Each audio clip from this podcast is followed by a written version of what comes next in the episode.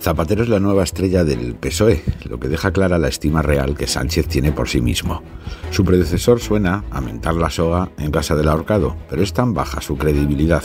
y tan alto el rechazo que provoca que en la comparación su predecesor puntúa menos en la escala de rencores.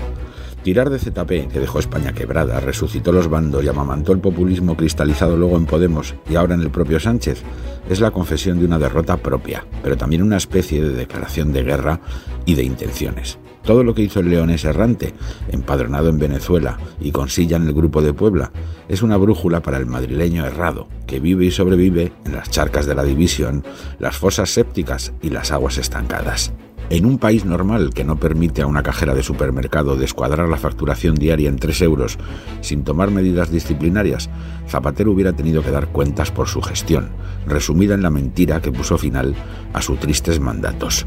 Dijo que dejaba España con un déficit y al abrir los cajones, la cifra real se triplicó. También fue el recreador del parque temático antifranquista que aún perdura, lleno de memos dispuestos a buscar fascistas imaginarios y a recrear la batalla del Ebro.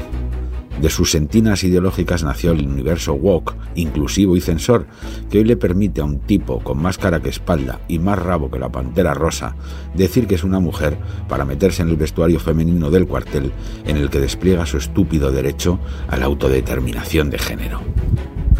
La última aportación del individuo que llegó al poder explotando un atentado yihadista fue implantar la semilla de Caín de nuevo, viajando al pasado para ajustarle cuentas a Franco por el curioso método de juzgar a media España y tratarla de culpable de sus delirios sectarios. Pues bien, Zapatero es ahora el referente del sanchismo, al que saca en sus mítines para reforzar todas las barbaridades que perpetra Sánchez y blanquear así al blanqueador de Otegui, de Puigdemont, de Junqueras y, si es preciso, de Chapote. Su última intervención este fin de semana ha sido memorable. Ha reivindicado a Salvador Illa, el peor gestor pandémico del mundo y benefactor de una empresa de mascarillas desaparecida tras facturar 253 millones de euros, que para las víctimas de la LOC se cabe recordar que son bastante más que los eurillos del hermano de Ayuso.